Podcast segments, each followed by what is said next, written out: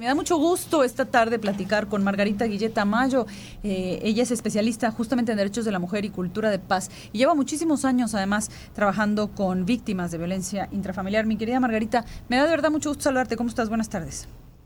¿Qué tal? Encantada de estar contigo y con tu auditorio. Buenas tardes. Margarita, eh, como sabrás, aquí en Yucatán se registró un feminicidio y a raíz de eso eh, se, ha empezado a dar como que algo de visibilidad al, problema de la violencia intrafamiliar.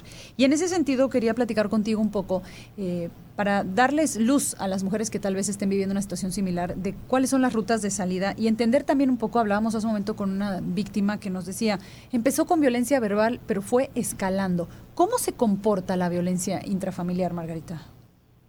Exactamente, la violencia intrafamiliar las primeras veces no las ves porque son bromas, son comentarios donde al parecer te hacen sentir como que te hacen el favor de estar contigo, de alguna manera disminuyen o minimizan tu participación, tu colaboración en casa, te hacen el feo o el fuchi respecto de tu aportación en la educación a los hijos o tu aportación económica o te empiezan a controlar las salidas, a quién ves, a quién no ves, a tu familia.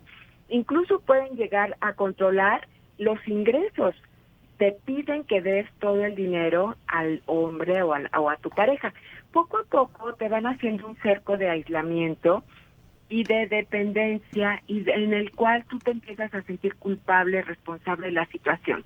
La mayor parte de las mujeres que se insertan en estos ciclos o círculos de violencia van de poco a más, como que hay una escalada y ellas intentan de múltiples maneras mejorar la relación, evitar que se enojen.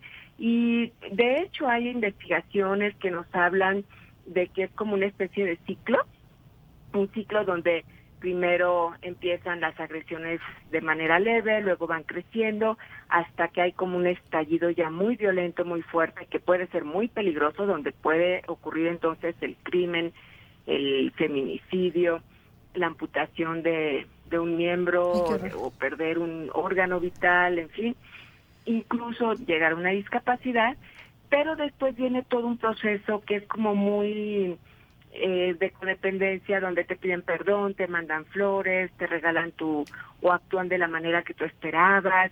Entonces como que dices, ya va a cambiar, y entonces cedes, perdonas y cada vez vas cediendo más, más, más, hasta que llega un momento que te has perdido de ti misma, te olvidas de ti misma, ya no sabes qué pasó. Margarita, Dime una cosa, que quiero platicar tantas cosas contigo. Vamos a empezar por una sencilla, porque hablábamos, me llamó mucho la atención hace un momento que hablábamos con, con esta mujer, con esta víctima. Nos decía, nos hablaba mucho, nos hacía mucha referencia de que empezó con violencia verbal. Le pedí un ejemplo, me pidió evitarlo, pero yo lo que estaba intentando es que las mujeres que están allá afuera, que nos están escuchando, ¿cómo identificamos cuando ya estamos entrando en el campo de una violencia verbal que podría eventualmente eh, escalar hacia lo físico, porque yo creo que ahí es donde tenemos que aprender también a abrir los ojos, a identificar las señales de que esto va a llegar a mal puerto. ¿Cómo? ¿Cómo? ¿Qué, qué, palabras o, o, qué actitudes o cómo identifico, uy, estas palabras eventualmente se van a volver en golpes? Cuando ves que hay una intención de daño, de menosprecio, de hacerte sentir mal. Em, cuando es algo reiterado, que ya pasó una vez y ya diste un perdón o ya volvieron a hablar y vuelve a pasar y vuelve a pasar, ya estás en lo que se conoce como el ciclo de la violencia.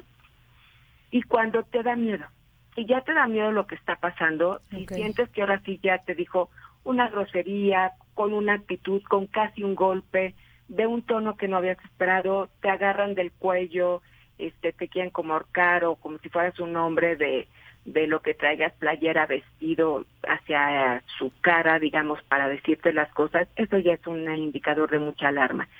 Creo que es bien importante, Andrea, que aprendamos a confiar en nuestra intuición. Correcto. Si algo ya no te está gustando, si te hace sentir triste, si te hace sentir dolor, miedo, si se burlan de ti, de lo que les has confiado, cosas íntimas que a lo mejor en tu infancia te pasaron y te dan pena, si te las traen al presente, aunque no sean groserías, pero te traen lo que a ti te lastimaba tanto, eso ya es un indicador de alarma.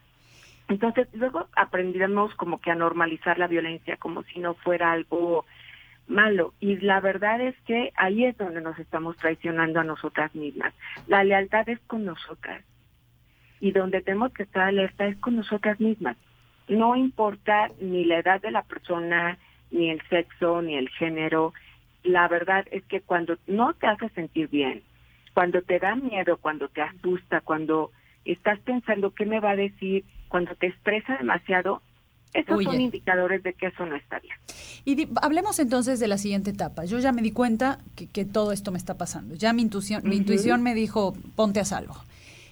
¿Cómo nos ponemos a salvo? Porque otra cosa que nos decía esta chica que me llamó mucho la atención es me sentía desprotegida, desamparada, que son dos sentimientos que te, que como que te inutilizan, ¿no? Te, paralizan, pues, sentirte desamparada y sola. Y además yo he escuchado de muchas víctimas que dicen, me daba miedo, porque me daba miedo que si hablo, me va a ir peor. Si se entera que yo le dije a alguien, si se entera que salí, si se entera que denuncié, si hablo con mi mamá, me va tres veces peor. Así es. Sí, la verdad es que sí se necesita ser muy valiente. Yo por eso honro y reconozco a cada una de las mujeres, principalmente, que logran salirse de esa situación sobre todo con la convicción de que no es lo que merecen, no es lo que soñaban en su vida y no tienes por qué quedarte ahí. Creo que cuando tenemos mucho miedo de hablar es porque en el fondo todavía tienes la esperanza de que esto se va a arreglar o se va a solucionar. Sí es el miedo al agresor, es el miedo a dar el paso a ese punto sin retorno de que ya no va a haber una vuelta atrás a la relación. Y creo que ahí es donde debemos de escucharnos y, y terminar de una vez por todas las falsas esperanzas que a lo mejor desde el noviazgo o de las primeras relaciones y acercamientos te empezaste a plantear como que, bueno, después va a cambiar, bueno, es que lo corrieron del trabajo, bueno, es que ahorita está muy estresado, bueno, es que yo me equivoqué, bueno, es que yo la regué, yo di motivos. O sea, todo eso tenemos que quitarnos ese autoengaño, porque esa hay una parte de autoengaño. ¿Qué tendrían que hacer? Pues no sé, yo creo que... ¿Cómo pido ayuda sin poner en riesgo mi vida, Margarita? O sea, en el sentido práctico de las cosas, ¿me explico? ¿Cómo poner, cómo pedir ayuda sin ponernos en mayor riesgo? Una es hablando al Instituto o Secretaría de las Mujeres de su localidad, Correcto. una persona especialista. Ellas ya saben cómo protegerte y se hace generalmente un plan de seguridad de acuerdo al tipo de violencia y al perfil del agresor, a los eh, niveles de complicidad o colusión que pueda tener con redes de protección o redes corruptoras, etcétera, se hace una medición de riesgo y también de, se valora qué quiere ella en la relación. Correcto. Y a partir de eso se conjugan los factores y se busca una solución que ella escoge. Ok, correcto. Entonces, pedir ayuda a un especialista. Esa es, esa, es, la segunda parte que es indispensable. Pedir ayuda, pero a un especialista, no a tu vecina o a cualquier que de pronto, no, pues salte y grítale tú también y entonces termina peor la cosa. Así es. Ok. Margarita, antes de que nos despidamos, ¿algo más que te parezca eh, relevante compartir en este contexto? Yo creo que es importantísimo en, en este contexto, sobre todo de pandemia, donde muchas actividades ya las estemos haciendo en casa, darnos cuenta que las niñas, las adolescentes y nosotras estamos mudándonos a vidas digitales. Y en el universo digital hay grandes depredadores de mujeres que están este, disfrazados en videojuegos, disfrazados en chat, en lugares de parejas, etcétera. Entonces ahí tener muchísimo cuidado porque estamos viendo un crecimiento de las violencias sexuales, las extorsiones vía digital y de la trata de personas. Tengan muchísimo cuidado y algo que esté raro también busquen especialistas. Muy bien, Margarita, pues te agradezco muchísimo este tiempo que nos dedicas. Te mando un fuerte abrazo, que estés muy bien. Gracias, Andrea. Hasta luego. Que estés bien.